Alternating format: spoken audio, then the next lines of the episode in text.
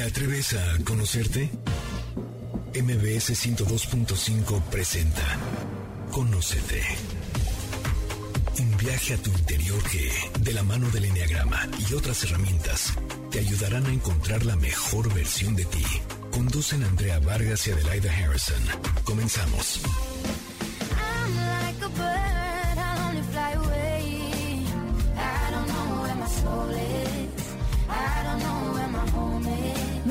Tardes, esto es Conócete, nosotras somos Adelaida Harrison y Andrea Vargas y no saben el gusto que nos da que nos acompañen todos los sábados a las 12 del día aquí en Conócete con el Enneagrama.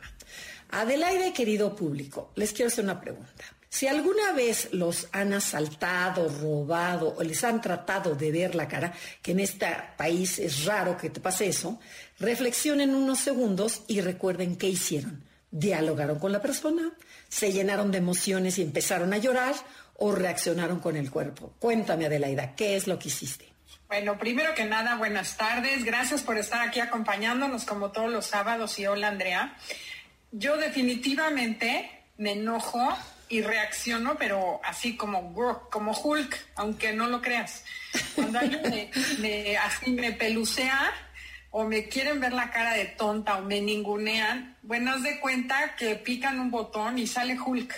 Antes salía Hulk y lloraba, ahora ya no lloro. Ok. Pero sí me saca coraje, un enojo y una impotencia horrible. Ok, y fíjese, mucha gente ha de decir, ay no, bueno, lo lógico es que a lo mejor le pegues, le grites, le hagas. No, cada personalidad reacciona de forma diferente. Por ejemplo, tengo una amiga que por supuesto le dice, me pusieron la pistola en el estómago, ella embarazada, y me dice, y agarré al tipo a bolsazos. Esa es una. Otra, me dice, estaba en el alto en Mazarik, me asaltaron y le dije, ya estoy harta de que me roben. Esta sí dialogó. Le dije, ¿qué señor no puede agarrar otra chamba? Es el colmo que es la tercera vez que me roban. Y hubo otra que me dijo que es este, otra, que vamos a ver de qué se va a tratar. Me dijo que le decía, ay, por favor, soy viuda, no sea maldito, este, no me robe, róbele al lado. O sea, usó el corazón para manipular al, al ladrón, ¿ok?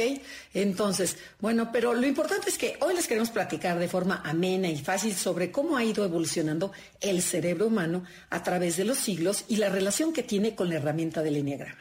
El objetivo de este programa, por supuesto que como todos, es ampliar la conciencia, darnos cuenta que tenemos tres inteligencias y que no siempre las usamos. Casi siempre le ponemos mucha energía a una, la desarrollamos, la dominamos, se vuelve nuestra consentida y descuidamos las otras dos. O hay veces que agarras dos y una la tienes muy descuidada. Y entonces lo que ¿qué provoca todo esto, una percepción desequilibrada del mundo y lo ideal en la, como es todo en la vida, es el equilibrio. ¿Para qué? Para sacar nuestro mayor potencial. Pero para saber cuál inteligencia es la que tengo descuidada, tengo que autoobservarme de qué pie cojeo. O sea, si tengo, vamos a hablar de las inteligencias y del cerebro, pero tenemos tres inteligencias que ahorita les voy a explicar a Adelaida, pero saber, bueno, cuál es la que uso y cuál es la que no uso, ¿ok? Entonces hay que estar muy alerta y este, ¿te acuerdas, Jan, este, Adelaida? Que, hacíamos el ejercicio con Ginger, un, un lugar en donde fuimos en Estados Unidos, en donde, ¿qué hacíamos para que, para que descubrieras qué, qué es lo que más usabas, en dónde pones tu energía?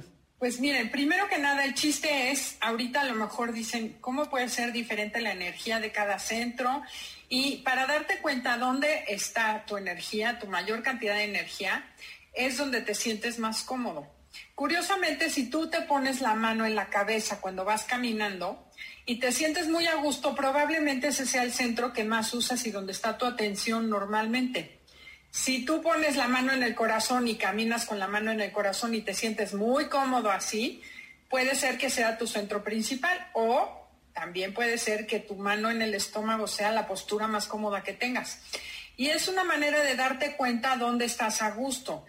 Otra cosa que fue mucho más impactante para mí, Andrea, no sé si te pasó a ti, tratar de caminar con la mano en un centro que no es el tuyo. Eso sí, provocaba, había gente que se mareaba, Exacto. había gente que nada más no podía caminar al mismo tiempo que tener la mano en un centro. O sea, dirigir tu atención a un centro que no usas implica mucho esfuerzo, aunque no lo creas. Y, te, te acuerdas que también que nos puso, vayan al centro comercial y fíjense en la gente en dónde tiene la energía, en la cabeza, en el corazón o, en el cuerpo. Y sí, decías, en la cabeza están viendo para abajo, están viendo para arriba, o sea, lo ves eh, como el que está en el cuerpo, ¿qué tal caminan? Como muy rígidos, muy fuertes, muy pisan muy fuerte, y los que están en el corazón este, están como doblados, muy sonrientes, muy apapachones con el novio, con los hijos, ¿no? Entonces vas viendo, vas aprendiendo a leer las energías de cada cuerpo. Pero cuéntanos, Adelaida, ¿cómo, cómo son estas, estas tres inteligencias? Bueno, el enneagrama nos propone o maneja que hay tres centros de inteligencia o centros energéticos en el cuerpo. Y además esto es de muchas tradiciones, no solamente la herramienta del enneagrama. Pero el enneagrama dice que hay la inteligencia de la mente, la inteligencia del corazón y la inteligencia del cuerpo. Y si yo conozco esa inteligencia que predomina en mí, como dijo Andrea, saco provecho, pero también puedo trabajar en las otras dos. Ese es lo primero, saber dónde está mi, energía. Pero otra cosa muy interesante es saber dónde está la energía de mi esposo, de mi hija, de mi socio, de mis amigos, porque me permitirá lograr comunicarme mejor. Si yo uso el centro que tiene la otra persona más desarrollado.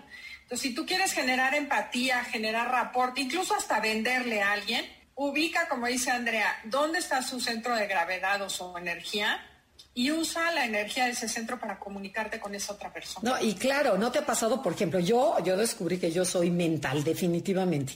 Y entonces, si tengo una hija que es, que es emocional, no vamos a ahorita a poner números para que no se confundan, pero si mi hija es emocional y llega con un problema y yo le contesto desde la cabeza, pues por supuesto que no va a haber comunicación. Pero si yo me bajo al corazón y trato de entender su lenguaje, ahora sí, que despejearnos las, las, este, las hormonas espejo, de ahí me voy a poder comunicar mucho mejor desde el centro, ¿no? Claro, por ejemplo, en caso de las ventas, que los vendedores buenos son los que saben detectar dónde está la energía de la otra persona y generar eso que llaman rapport, que es como una simpatía, una empatía con la otra persona. Entonces, por ejemplo, si tú tienes una persona que es muy mental, que llega con la cabeza así que hasta parece que va jalado por la cabeza, pues Exacto, esa es otra. De experiencias. Pero si llega alguien que tiene esa energía muy de cuerpo, lo que quiere es subirse al coche y manejarlo y sentirlo y ya firman y se van. Entonces depende de dónde está la energía, cómo tienes que venderle a la persona. Claro, no le vas a decir ni precios ni nada, sino toque, vea el coche, siéntalo, huélalo. Entonces ahí dices, este es visceral, aquí, por aquí lo puedo vender, ¿no? Oye, pero, pero, ¿qué te parece si platicas un poquito sobre la evolución de nuestro cerebro? Porque la verdad es súper interesante y hasta que le escuchas ya empiezas a ver al cerebro de forma diferente. Así es, bueno, esta es una teoría que no es que funcione exactamente así el cerebro. Para los que saben mucho neurociencia van a decir, no es cierto, se usa todo el cerebro, efectivamente sí, pero McLean nos dio un modelo de cerebro que... ¿Pero quién era McLean? Cuenta, ¿quién es este señor McLean? McLean era un neurocientífico americano que propone la teoría del cerebro triuno, que decía que el cerebro está compuesto por tres capas. Entonces, estas capas van a coincidir con distintas épocas de la evolución. Pues, por ejemplo, el cerebro más antiguo es el cerebro eh, reptiliano.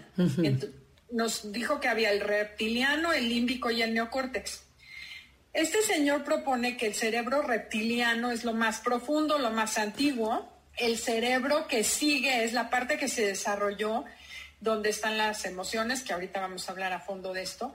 Y al final está la parte del neocórtex, que es la que tenemos los seres humanos. Ok. Entonces, en el cerebro, bueno, después vamos a contar qué, qué habilidades hay en cada uno de los tres cerebros. Sí, sí. Pero al final, imagínense que el cerebro está compuesto por tres capas y cada capa va siendo más desarrollada, más evolucionada y más específica del ser humano. Claro, y si te metes a internet, a cualquier plataforma, puedes ver el ponen cerebro humano y salen perfectamente los tres cerebros, o sea, los tres cerebros en uno. Y esto lo vamos a juntar con el enneagrama porque es súper interesante. Entonces, ¿qué te parece? Yo explico un poquito del reptiliano y ahí me ayudas y ahí nos vamos capoteando. ¿Te parece? Antes de que entres a eso, podemos platicar un poquito, me gustaría contarles acerca del modelo de la mano. ah, ok, es buenísimo. Muy fácil de entender. Dan Siegel, que habla de la inteligencia y de educar a los niños con el cerebro racional, él propone que el, el cerebro puede ser como un modelo de la mano. Entonces imagínense que la palma de su mano y el brazo, la parte, el antebrazo, son el cerebro reptiliano, el más antiguo que tenemos. Luego, si cierran el dedo gordo sobre la palma, eso va a ser el equivalente al cerebro límbico, que ahorita explicaremos qué es. Y al final, el neocórtex es como si cierran la mano sobre ese, el dedo pulgar, les queda el puño cerrado, que se parece al compayito que vemos en los mundiales de fútbol. Ah. Entonces, ese es el modelo de la mano. Porque en, en enagrama hablamos que cuando estás desintegrado lo que sucede es que se desintegra y se separa. Hagan de cuenta que se desconecta la parte racional del cerebro y actuamos solamente con el cerebro reptiliano.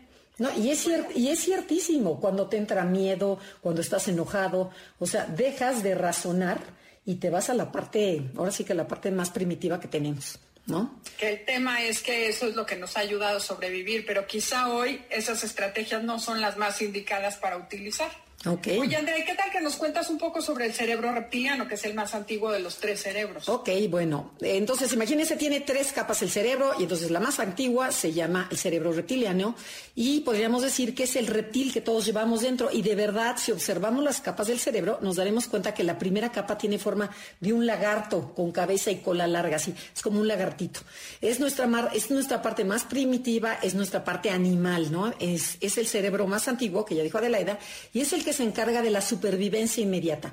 Está en el aquí y en el ahora. Y lo más importante de este cerebro, reptiliano es que vive en el presente y tiene varias funciones. Lo vamos a ver regresando de este corte comercial. Estamos en Conócete con el Enneagrama y el día de hoy el tema es, ¿sabes dónde está tu energía?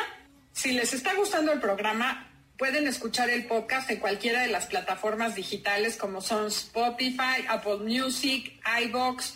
Andrea, ¿cuáles otras? Himalaya iHeartRadio, iVox, y en MBS también. exacto. world keeps testing me. What can we expect? I'm only 23. You say I'm alright, but I'm far too. Esperamos tus comentarios en Facebook. Enneagrama Conócete. Continuamos después de la pausa comercial. MBS 102.5. Ya estamos de regreso. Síguenos en Twitter, arroba Conócete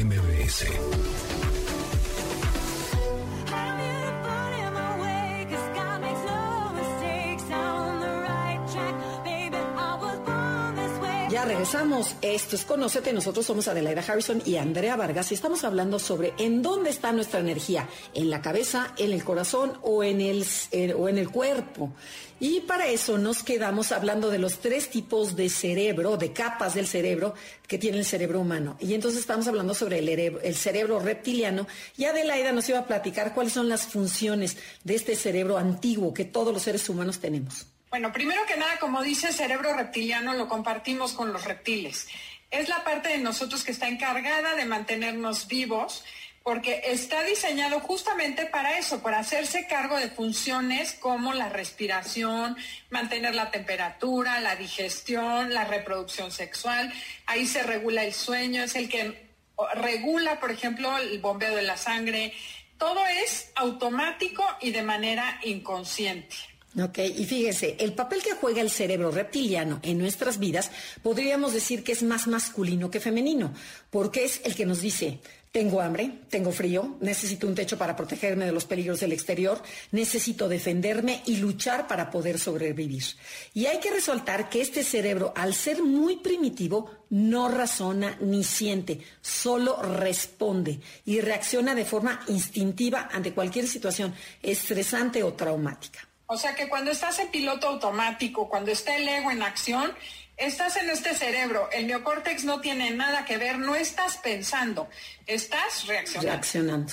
Y bueno, este cerebro, que conocemos reptiliano, también es importante porque es el centro del poder interior. Aquí está tu fuerza, el control.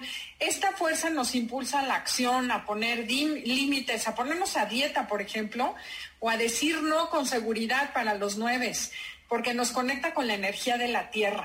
Ok, y fíjense, cuando estamos conectados con este cerebro, pero de forma sana, no cuando, como dijo ahorita Adelaida, te vuelves una loca y no sabes ni qué pensar, pero sino cuando de veras estás consciente y agradeces tu cuerpo, experimentamos la capacidad de disfrutar la libertad, la energía y la vitalidad de nuestro cuerpo, al igual que el placer físico, la sensación de bienestar o también la enfermedad, que dices, me duele el cuerpo, me siento mal, pero estás consciente de tu cuerpo. Y hoy en día, con la modernidad, podríamos decir que estamos súper alejados de la sabiduría del cuerpo. Yo creo, y a ver, platícame si estás de acuerdo con esto, de, la, de los tres centros, o sea, de la cabeza, el corazón y el cuerpo, la inteligencia que menos se toma en cuenta hoy en día es esta, esta, esta inteligencia instintiva, ¿no? Como que la gente la tiende a ignorar, como que no le haces caso, como que dices, ay no, el cuerpo. Y es tan sabia que de veras que si le pusiéramos este, atención, tendríamos muchísimo mayor información y podríamos reaccionar mucho mejor.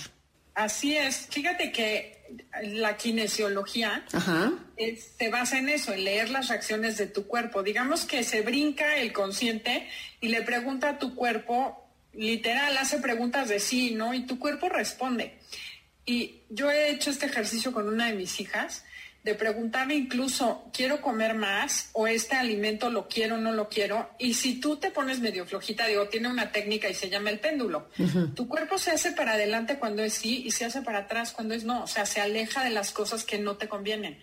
Pero nunca hacemos caso a eso. Entonces, si aprendes a escuchar tu cuerpo es interesantísimo. No, totalmente. Y por ejemplo, y de veras, esto que estás haciendo de pregúntale al cuerpo, te lo juro que sirve muchísimo. Por ejemplo, si estás con un galán que te presentaron, dile, pregúntale a tu cuerpo cómo se siente con esta persona. O estás en un proyecto nuevo, pregúntale a tu cuerpo. ¿Cómo te sientes con esto? O sea, ¿qué te dice el cuerpo? Y el cuerpo es súper sabio. Para mi gusto, de las tres inteligencias, esta es la más sabia. Para mí, ¿eh? Pero quién, yo no, no sé qué opinen los demás. No entra todo el rollo mental. Exacto. Y más, por ejemplo, los, los mentales que somos miedosos, este, pues que sí, porque no, porque vele esto, porque... No, dices, a ver, ¿qué te dice tu sabiduría interna? ¿Qué te dice tu cuerpo? Pero vean, si comparamos el enneagrama con este cerebro reptiliano, va a corresponder al centro visceral, al centro del cuerpo, el cual percibe el mundo de afuera a través de las sensaciones. O sea que a través de los cinco sentidos que ya conocemos todo mundo, como la vista, olfato, el tacto, el oído, este, el tacto con la piel, ¿no? No sé si me faltó alguno. Vista, olfato, tacto y oído, ¿no? Oído. Sí. No, ya está. Ahí están, ahí están. Ok. Y entonces, bueno, las personalidades, que nada más las vamos a mencionar, son el 8, el 9 y 1, y lo que quiere decir que son personas de acción.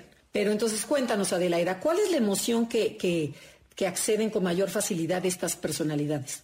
Estas personalidades acceden mucho más fácil la ira, el enojo, pero tiene una explicación esto porque, por ejemplo, hay unos científicos que hemos mencionado ya en alguna otra ocasión, Ryan Daisy, y en la Universidad de Rochester, llevan 30 años investigando qué motiva a los seres humanos a hacer las cosas y qué hace que haya personas que se automotivan solas y otras que necesitan el chicotito del jefe o de la esposa.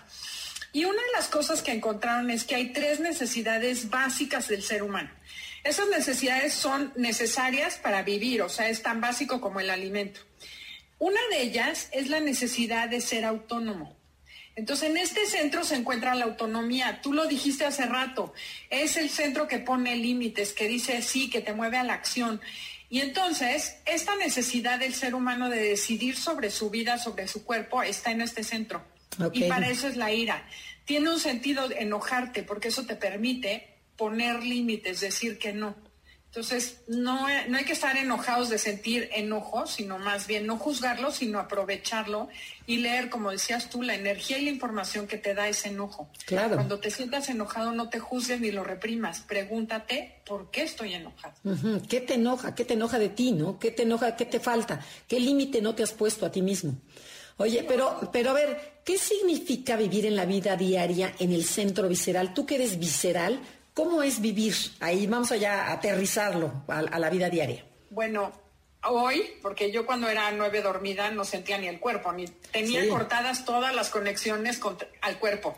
Sentía la energía del cuerpo de los otros, pero no la mía. Okay. Ahora que he trabajado mucho en Agrama y sí estoy conectada con mi cuerpo, es vivir como en la acción, vivir en el, en el estar arraigado. O sea, sí es padrísimo estar conectado con esa energía del cuerpo, que de verdad es como una poder leer a los otros. Y sí es cierto que tienes como, como la capacidad de leer la energía de las demás personas. O sea, entras a un cuarto y dices, "Mm, como que aquí la vibra no se siente bien. Esa es la capacidad que tiene el cuerpo. Los que somos viscerales lo leemos más, pero todos podemos desarrollar esta capacidad de percibir a los demás. Obviamente, cuando exageras, te dejas llevar por la acción, por tus instintos, y muchas veces no es intuición, o sea, es vil instinto. Exacto. Y bueno, y hay que diferenciar porque mucha gente se confunde entre instinto e intuición. Los instintos son estos impulsos espontáneos que tiene el cuerpo ante alguna amenaza, ¿no? Que ya sea que vayas, vas a huir, vas a atacar o vas a quedarte congelado cuando llega a lo mejor el oso a atacarte, ¿no? Y dices, ¿qué hago? O viene el jefe ocho, ¿no? Entonces, ¿qué hago? ¿Huyo? ¿Ataco o, o me quedo que dices, ni respires, que ahí viene tu papá. Calladita, me veo más calladita, bonita. te ves más bonita. Eso es lo que aprendió el 9. Claro. El 8 aprendió a atacar Ajá. y el 1 a someterse. Exacto. Y la intuición es la espontaneidad del alma, es como se comunica el alma contigo. Y puede ser a través, por ejemplo, a través de diferentes centros. Puede ser a través de tu cabeza, puede ser a través de tu corazón o a través de tu cuerpo. Pero sí no hay que confundir entre intuición e instintos. Y entonces, bueno, cuéntanos, Adelaida, las personalidades corporales, ¿qué, qué es lo que no hacen? Bueno, las personalidades viscerales lo que tienden es a irnos o tendemos a irnos a la acción como locas y no reflexionamos, no sentimos la emoción y no pensamos. Entonces tenemos que aprender también a usar los otros centros. Ok. Somos personas que tomamos decisiones de me late, no me late. Eh, Pero todo es por el cuerpo, ¿no? O sea, tú lo sientes. energía del cuerpo. Ajá. La, energía del cuerpo, o sea, dices, es una buena oportunidad o no es una buena oportunidad, este, la elección de mi pareja es la correcta, no es la correcta, o sea, el cuerpo te avisa, ¿no? Y bueno, y te, acuerdas de los aborígenes de Australia y nuestra gente, nuestra gente de la sierra, bueno, ¿cómo saben a través de su cuerpo si va a llover o no va a llover, si va a haber buenas siembras, si no? Es el cuerpo, no es la mente, ¿no? Lo, que, lo que se dejan ya. Claro, y es una inteligencia muy poco reconocida, ¿no?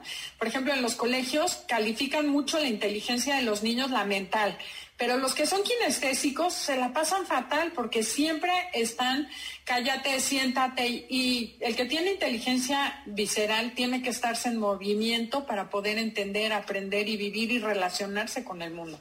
Y fíjate, ya algo, algo bien interesante antes de que pasemos al, al siguiente es, por ejemplo, si tú eres visceral y eres nueve y no estás en contacto con tu, con tu parte, con tu cuerpo, porque como decía Adelaida, lo tenía yo dormido, no había conexión con la tierra, lo, más importante es la experiencia sensorial.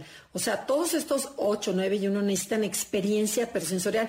Entonces, por ejemplo, tienes a tu hijo que dices, ay, ma, es que no sé qué, qué deporte hacer, es que no sé cuál me gusta, que lo haga, mételo al tenis, pero si no, mételo al fútbol, pero si no, mételo al básquetbol, pero que lo sienta en el cuerpo. Y esta es una manera en cómo te das cuenta lo que te gusta. lograr el contacto con el cuerpo. Yo, bueno, mi mamá me metió a clases de ballet desde los cuatro años y yo creo que eso me ayudó mucho a conectar el cuerpo. Totalmente. Y bueno, ¿y cómo, cómo crees que podríamos desarrollar esta inteligencia si no la tenemos muy, muy desarrollada? Porque la tenemos, pero a lo Hay un la... ejercicio muy fácil de hacer que es como rebotar Ajá. con las rodillas un poco flexionadas y rebotar en el pasto.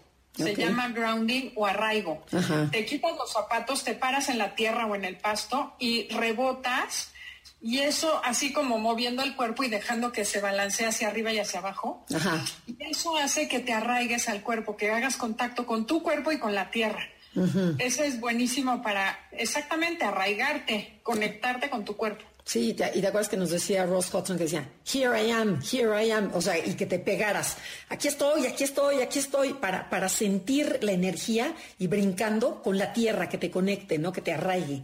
Y bueno, y por supuesto que también practicando yoga, de algún deporte, caminar, bailar, también te hace muchísimo hacer el body bar, ahora que está tan en contacto, algo que te conecte con tu cuerpo, porque por ejemplo, hay mucha gente que vive en la mente y el cuerpo lo tienen, pero totalmente desconectado. Así es, y si nos, nos callamos nos van a desconectar porque tenemos que ir a un corte comercial. Esto es Conócete y la pregunta del día de hoy es, ¿sabes en dónde está tu energía?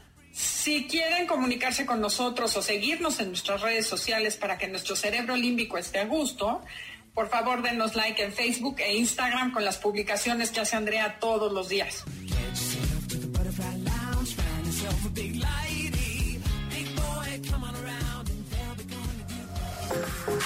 Esperamos tus comentarios en Facebook. Enneagrama Conócete. Continuamos después de la pausa comercial. MBS 102.5.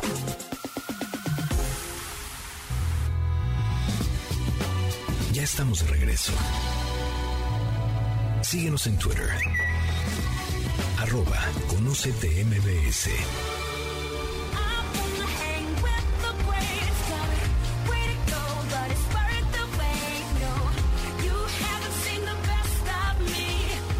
Regresamos, esto es Conócete y nosotros somos Adelaida y Andrea y estamos hablando sobre, ¿sabes dónde está tu energía? ¿En tu cabeza, en tu corazón o en tu cuerpo? Y bueno, y nos quedamos hablando sobre el cerebro límbico, sobre la segunda capa de nuestro cerebro. Entonces, la primera era el reptiliano, la segunda es el límbico y a ver, arráncate Adelaida, cuéntanos de qué se trata este cerebro y cómo lo unimos con el enneagrama. Claro, el cerebro límbico está formando, como dice Andrea, la segunda capa de la evolución del cerebro.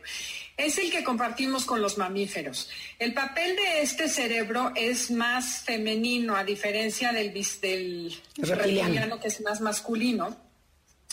Este se encarga de controlar nuestras respuestas emocionales.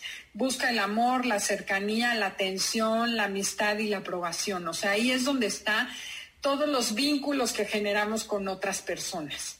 Lo interesante de este cerebro es que ya no solo vive en el presente, este cerebro vive también en el pasado. Digamos que en esta capa del cerebro se incorporó la habilidad de ver el pasado, de acordarnos de lo que sucedió ayer. Y eso hace que tengamos memoria, memoria selectiva, también la discriminación, y por ejemplo, eh, a diferencia del reptiliano, que los reptiles tienen un huevo, ponen un huevo y no saben que es su hijo porque no se acuerdan que ese huevo es de ellos. Las gallinas ponen, por ejemplo, un huevo, sale el pollito y saben que ese pollito es de ellas porque ellas tienen el recuerdo de haber puesto ese huevo. Y eso genera que te puedas vincular con alguien. Si no tuviéramos este cerebro y no tuviéramos la habilidad de acordarnos que a esa persona ya la conocemos, pasaría como esa película, ¿no? Que dicen todos los días es lo mismo porque yo no me una chava que pierde la memoria. Y si no te acuerdas que conoces a la persona, no puedes sentir nada por ella. Por eso está tan asociado el cerebro límbico con la inteligencia emocional, que tanto hemos escuchado en los libros de Dan Siegel. Ok, y es a través de este cerebro límbico donde nos sentimos conectados con nosotros mismos y con los demás a través del órgano del corazón. También esta inteligencia eh, ya se reconoce mucho más, pero también estuvo como, o sea, como diciendo, es una tontería. Y ahora a través del tiempo, a través de los, de los libros de este señor Daniel Siegel, que es el, de la inteligencia emocional, y también a través del HeartMath Institute, que, que es la inteligencia del corazón que está en San Francisco, ahí ahí se ha comprobado que de veras esta inteligencia que, en tanto los en los tres órganos que maneja a lo mejor el intestino, el corazón y el, y el cerebro, en ellas hay neuronas inteligentes, o sea, todas son muy inteligentes, todas tienen memoria. Y tú, por favor, corrígeme, Adelaida, que tú eres la especialista en neurociencia. Pero todas ya se conectan entre sí, ¿no? Ya hay una conexión entre estos tres. Además, lo interesante es que hay muchas más neuronas que van del corazón hacia el cerebro que del cerebro al corazón, como se pensaba, que creían que nada más las neuronas iban al cerebro, del cerebro al corazón para manejar el corazón. Y es totalmente al revés. Hay una cosa que se llama el toroide es una, como un campo de energía que se forma en la cabeza y creo que es de 40 a 50 centímetros. En cambio, la energía del corazón puede expandirse, o sea, generar un campo de energía alrededor de nosotros de más de metro y medio, dos metros. Entonces, literal, hagan de cuenta que el corazón es como una bomba de agua. Y bombea el agua y tú ves cuando está una bomba de agua bombeando agua, ves el agua que se mueve. Sí. Esa es nuestra sangre pero eso pasa al aire y esas ondas se expanden en el aire. Por eso muchas veces cuando sentimos a alguien decimos, este no me cae bien, este, esta buena vibra, esta emoción, se conectan las energías de un corazón con el otro. Y bueno, es muy interesante pensar que no estamos separados. No existe eso de que yo estoy acá y tú estás allá. La energía fluye a través del aire y se conecta con el otro. Ok, y fíjense, en esta capa del cerebro está el centro sagrado donde experimentamos el amor, pero el apego, la dependencia, la ternura, el cuidado por el otro, la interacción con los demás, los recuerdos emocionales, tanto alegres, pero también como los traumáticos, ¿no? Ejemplo, cuando escuchas una música, ¿no? Que te eleva el espíritu y te toca el corazón, pero también cuando te acuerdas de un novio que te cortó o que te hizo una, una mulada, o cuando tuviste un accidente y accedemos a la tristeza, ¿no? Y también lo interesante de este cerebro es que nos indica la manera como somos percibidos. Sabemos, este, este cerebro, lo que está diciendo Adelaida ahorita hace ratito, es, sabemos perfectamente cómo nos perciben, si le caemos bien, si le caemos mal, si nos aprueban o nos rechazan. Y en este cerebro, como decía Andrea, están los sentimientos. La gratitud, el sentimiento de armonía, la paz interior, la energía emocional que nos ayuda a desarrollar esa capacidad, esa cualidad del ser humano de ser resiliente, compasivo, también de adaptarnos a nuevas situaciones. Algo muy interesante, la prudencia está en este centro. ¿no? Nos ayuda a darnos cuenta cuando estamos ofendiendo al otro o a reprimirnos y no decir lo primero que se nos ocurre cuidando a la otra persona. Okay. Eh, podemos aquí experimentar, como dijiste, todo, la envidia, el dolor, el asco, la avaricia, etcétera. Ok, pero también nos, nos, ayuda este centro a encauzar esas emociones de forma positiva o, de, o aprender a manejar el estrés y la energía para darnos un equilibrio emocional. O sea, este, este cerebro es importantísimo porque de veras cuando estamos estresados, estamos tristes, ¿cómo equilibrarnos? Es por ahí, por este cerebro. Y la inteligencia del corazón ya está más aceptada en nuestros días y tenemos de veras, eh, ahora sí que no, no queremos promoverla, pero sí es buenísima, Gaby Vargas, que es este, muy, muy amiga y hermana de este, de este mm, hermana literal, hermana literal de, bueno y además del programa de Conócete da unos cursos muy padres que, que de veras métanse porque vale la pena aprender de fondo esta inteligencia en especial. Así es, aprender a cómo poner en congruencia que es la integración del enneagrama, lo maneja, por ejemplo, el Heart Math del corazón. Cuando tú aprendes a regular tu energía del corazón, tu cuerpo entra en paz, en armonía y no necesitas depender de nadie. Y bueno, en el enneagrama, este cerebro corresponde al centro o la inteligencia emocional, donde tenemos tres personalidades que son el 2, el 3 y el 4. Pero, ¿qué es lo que quiere decir estas personalidades, Andrea? Bueno, quiere decir que tienen más actividad en esta inteligencia, lo que hace que perciban y filtren y decidan a través del corazón y por ende le dan mucho mayor peso e importancia a los sentimientos y a las emociones. O sea, esta gente va a ser la que te apapacha, la que te dice, la que, o sea, que por, su vida son las emociones, son el contacto con el otro, por el, con la otra persona. Y, y, por ejemplo, la emoción a la cual acceden con mayor facilidad, imagínate cuál es, porque yo antes creía que era la vergüenza. O sea, no, aquí es la tristeza. Y bueno, y se le ha preguntado a mucha gente, dices, bueno, pero ¿por qué la tristeza? Hemos, hemos hecho análisis con la gente que toma el enneagrama y te dice, bueno, es la tristeza porque accedemos a ella, porque no, nos, no fuimos aceptados como realmente éramos. Entonces tuvieron que hacer algo diferente para que los aceptaran. Entonces, ¿te acuerdas? Bueno, pues el 2 tiene que ayudar, el 3 tiene que sobresalir para que digan, wow, qué, qué maravilla, y el 4 tengo, me tengo que poner 80 cosas y tengo que ser diferente a los demás. ¿Para qué? Para que me quieran. Entonces, por eso es la tristeza. Pero tú siempre tienes esta parte que, la, la parte que nos platicaste ahorita en el, en el visceral, ¿cómo se aplica aquí en la parte emocional? Pues de la necesidad básica, la segunda necesidad básica que es indispensable para todo ser humano, es la necesidad de vinculación, saber que tienes un vínculo con el mundo. ¿Qué quiere decir vincularte? Que tú tienes algo que darle al mundo y que el mundo tiene algo que darte a ti a cambio. Entonces, para generar el vínculo, la personalidad 2 ayuda a los demás. Y entonces si yo te ayudo a ti, tú me quieres y así se establece el vínculo. En el caso del 3, lo que hace es sobresalir, ser exitoso, hago cosas que son valiosas para ti, tú me aplaudes, me valoras y yo me siento bien conmigo mismo. Y lo curioso es que el 4 genera ese vínculo desde la carencia. De cuando era chiquito dijo, ay, yo estoy triste, me falta, no tengo, lloro y entonces genero que mi mamá venga y me rescate Y esas son las maneras de relacionarse que tienen estas tres personalidades. Como viven de acuerdo y son, existen y se sienten bien de acuerdo a la reacción que generan en el otro, por eso sienten tanta tristeza y vergüenza. Yo creo que son las dos, Andrea. Ok. Porque habla una chava que habla de inteligencia emocional, dice que cuando tú no eres como te gustaría ser y te das cuenta que no eres la persona que te gustaría ser, Te da pena, ¿no? sientes vergüenza. Cuando tú no eres la persona que crees que deberías ser, sientes culpa y eso es más mental que emocional. Ok, ok, ok. Bueno, diario se aprende ¿Qué algo. significa vivir aquí? Bueno, fíjense, eh, son buenísimos. Si, si yo vivo en las emociones, voy a ser buenísimo para conectar e identificar las emociones de los demás, como pues, si pudiera leer desde el corazón. Así como los viscerales leen con el cuerpo, los, los emocionales leen con el corazón. Y entonces puede entrar una persona y aunque yo no la conozca mucho, yo puedo sentir lo que está sintiendo la otra persona. Y no es un asunto cognitivo, ¿eh? es como si te vieran de veras una antena que puede sentir lo que el otro.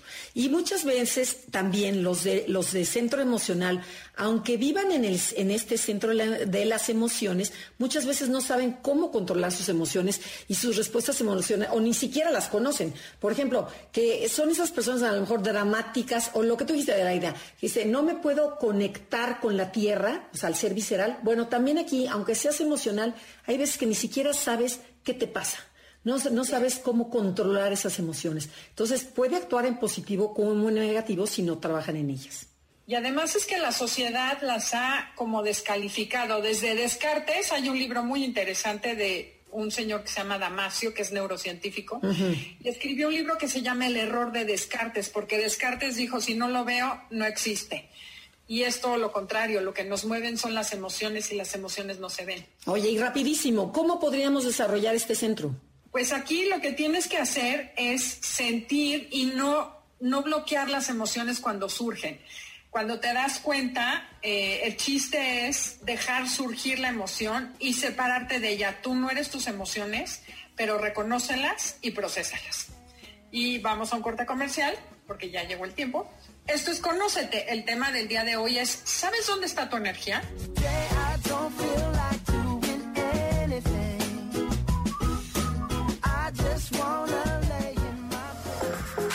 Esperamos tus comentarios en Facebook. Enneagrama Conócete. Continuamos después de la pausa comercial. MBS 102.5. Ya estamos de regreso. Síguenos en Twitter, arroba Conócete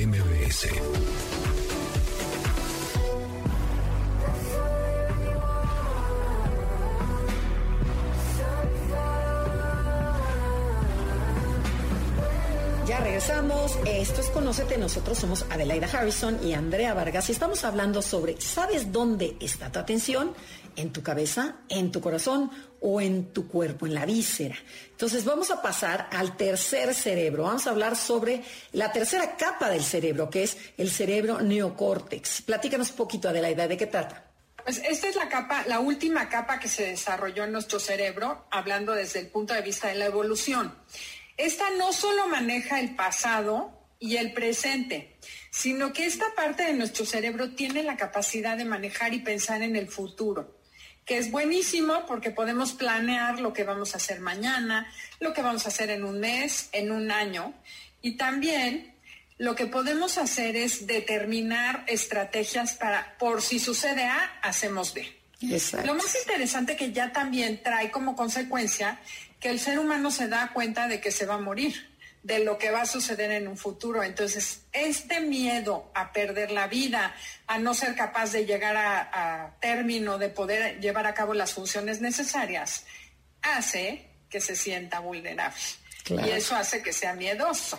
Totalmente, totalmente. Y fíjense, este cerebro que se encarga de la actividad intelectual, es decir, de todo lo referente al pensamiento abstracto, al pensamiento lógico y racional, es el cerebro que resuelve problemas, desarrolla ideas, es en donde las cosas hacen sentido, o sea, y más los que somos mentales me van a entender perfecto, a lo mejor los otros no, pero aquí está la creatividad, el aprendizaje, el análisis, la evaluación, la asociación de ideas, la imaginación, la planificación hacia el futuro, lo que que comentó Adelaida, la lógica, las matemáticas, el lenguaje, los sueños, es la inteligencia que nos, que, que nos relaciona con el, con el coeficiente intelectual con el cual nos calificaban cuando éramos chicos, ¿no? Que decían 10, 0, 6, o sea, y que ahora, gracias a Dios, ya ha cambiado. Pero bueno, le dan y le seguimos dando todavía mucha importancia, pero ya yo creo que se están nivelando ya las inteligencias, por lo menos la inteligencia emocional ya está subiendo, nos falta subir la otra. Pero a ver, cuéntanos, ¿cómo es este cerebro neocortical, que también se le llama así, relacionado con el enneagrama? Así es, en el enneagrama lo relacionamos este con las personalidades mentales, que son las racionales 5, 6 y 7, que tienen una actividad más alta en la parte mental porque viven, perciben, deciden y filtran a través de la mente. Y le dan mucho mayor importancia a la parte intelectual y racional que a las emociones y también a las sensaciones corporales. La emoción a la cual acceden con mayor facilidad es al miedo. Claro, lo que tú ya dijiste, ¿no? Es el miedo porque ya sabemos lo que te puede pasar, ya hay conciencia que en las otras no, no las hay. Entonces me puedo morir, me puedo y empieza la culpabilidad. Entonces empieza el miedo. Perdón que te interrumpa, aquí viene la tercera necesidad psicológica básica del ser humano. A ver, cuenta. Poder, o sea, se llama la necesidad de competencia sentir que soy capaz de sobrevivir, de llevar a cabo mis funciones, de poder lograr alimentarme. Entonces, una de las cosas que necesitamos desarrollar los seres humanos es sentirnos competentes en algún área, porque si no, te da miedo el futuro, te vas a morir. Entonces, ese miedo podemos usarlo, como bien dices tú, para bien o para mal. Si lo uso para bien, me va a ayudar a desarrollar muchas capacidades y a lograr muchas cosas, pero si no, el miedo me paraliza. Pero ¿cómo es vivir en la mente, Andrea? Bueno, yo que soy mental, bueno. Cuéntanoslo todo. La mente se vuelve súper activa, o sea, siempre estás piensa y piensa y piensa y piensa, ¿no? Y lo importante para los mentales es entender desde la cabeza que haya congruencia, o sea, te tiene que quedar claro, tiene que haber eh, como que como que dices, no puedo hablar algo que no entiendo, entonces tienes que entender. La palabra es entendimiento. Y claro que sabemos que lo que se tiene que hacer, ¿no? Hay veces que dices, sí sé qué tengo que hacer, pero muchas veces a estas personalidades mentales, no, lo que nos falta es como una patadita o unas, unas palmadas en la espalda en donde te dice, ándale, vamos, llévalo a la acción, porque muchas veces nos quedamos en la mente planeando y diciendo y tornando y no lo, y no lo actuamos. Entonces, eso es interesante. Y algo muy importante es que no porque seas mental significa que seas intelectual, porque hay veces que dicen, son las personalidades intelectuales y entonces son, son muy, muy este, inteligentes. No necesariamente. Puedes ser mental y no ser inteligente, ¿eh? O sea, puedes estar pensando en pura estupidez, pero aunque seas mental. Entonces, el... Oye, y buena noticia para los viscerales y emocionales. Totalmente. Bueno, bueno, tú eres un tú eres un ejemplo de ello, que por ejemplo, puede ser una persona visceral o persona emocional un cuatro, en, en donde puedes ser muy inteligente, ¿por qué? Porque el intelecto viene de estudiar y de leer. Y no porque seas mental ya vas a ser más inteligente. Bueno, eso es lo que quería aclarar.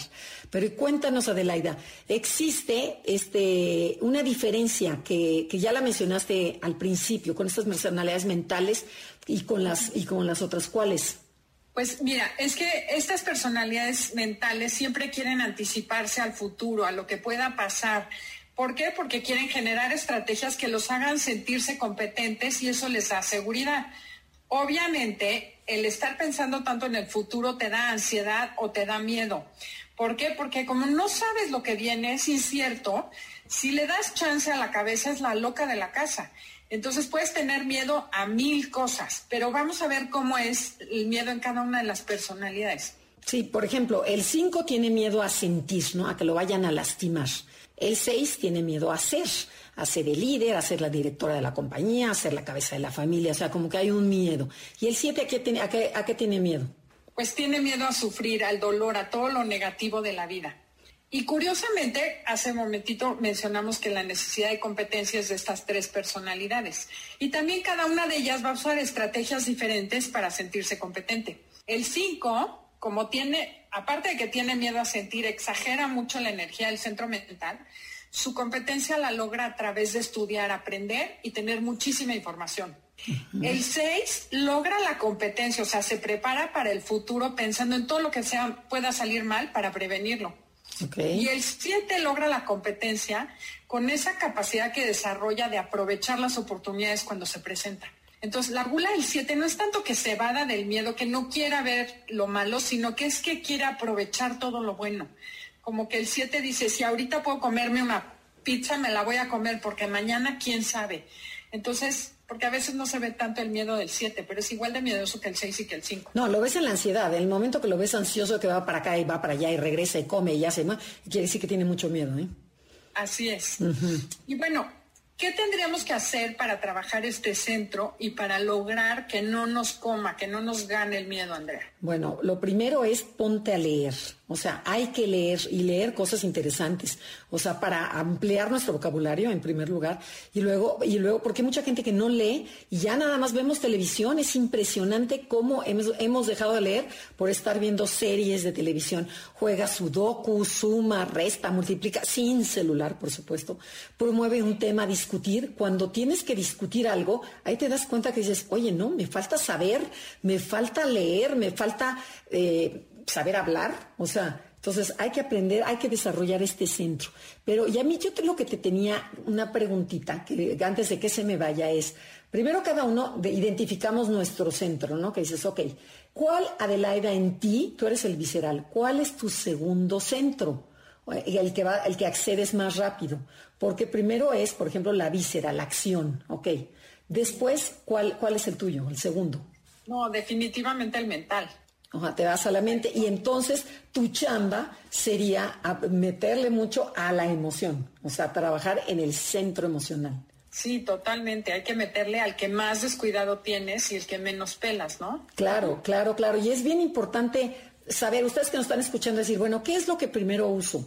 A lo mejor primero uso el corazón, después me voy a la acción y hasta el final me voy a la cabeza. Entonces dices, aguas, no estás pensando nada. Entonces la idea es tener los tres centros de, inteligencia equilibrados. ¿Para qué? Pues sería lo que, lo que decían, es el cuarto camino. Cuando tengo los tres centros es cuando estoy presente. Cuando uso mis tres centros, mi cabeza, mi corazón y mi, y mi cuerpo están presentes, están abiertos. Este, y esa es una manera de vivir, de una manera de vivir mucho mejor y poder entender y sacar tu potencial. Claro. Y yo creo que un ejercicio que le podemos recomendar al público, Andrea, para que empiecen a sentir estos centros, a encontrar esta conexión con sus centros, sería cuando tenga que tomar una decisión o cuando tengas que decidir si algo te gusta o no te gusta, si una pareja te gusta o no te gusta, Ajá. hazle pregunta a tus tres centros. Pero a ver, pero pon el ejemplo, por ejemplo, si dices la chamba o me cambio de chamba. Entonces, lo primero que tienes que hacer es decir, a ver, analíticamente, y ahí todos sabemos usar la parte racional. No, pues este trabajo me da un buen sueldo, está bien, me queda cerca, ok, entonces debería conservarlo. O a lo mejor en la nueva, en el nuevo trabajo me están dando mucho más. Ok, palomita. Pregúntale, ajá, palomita. Pregúntale a tu corazón, ¿quieres moverte del lugar? Porque a lo mejor tienes vínculos muy importantes con la gente con la que trabajas. Y entonces el sueldo, los dos pesos, cinco pesos o diez pesos que te van a dar más, no compensan la pérdida que vas a vivir con esas personas que vas a dejar de ver. Claro, y además, a lo mejor, por ejemplo, aquí está la pasión, ¿no? En este centro.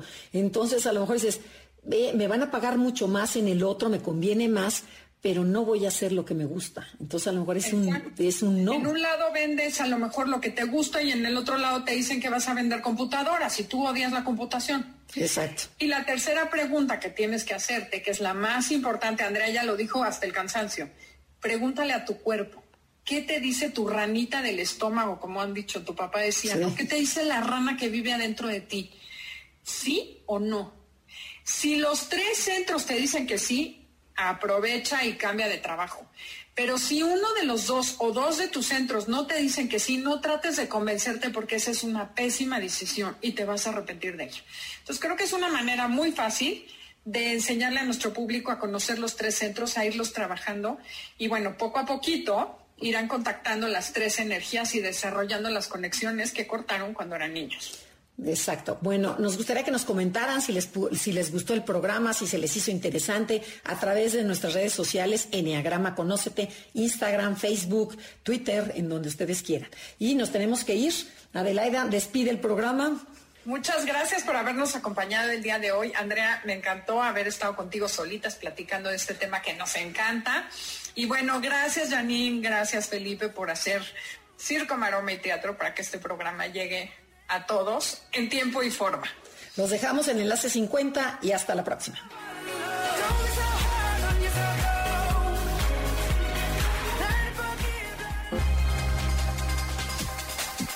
Te esperamos en la siguiente emisión para seguir en el camino del autoconocimiento. Conócete, MBS 102.5.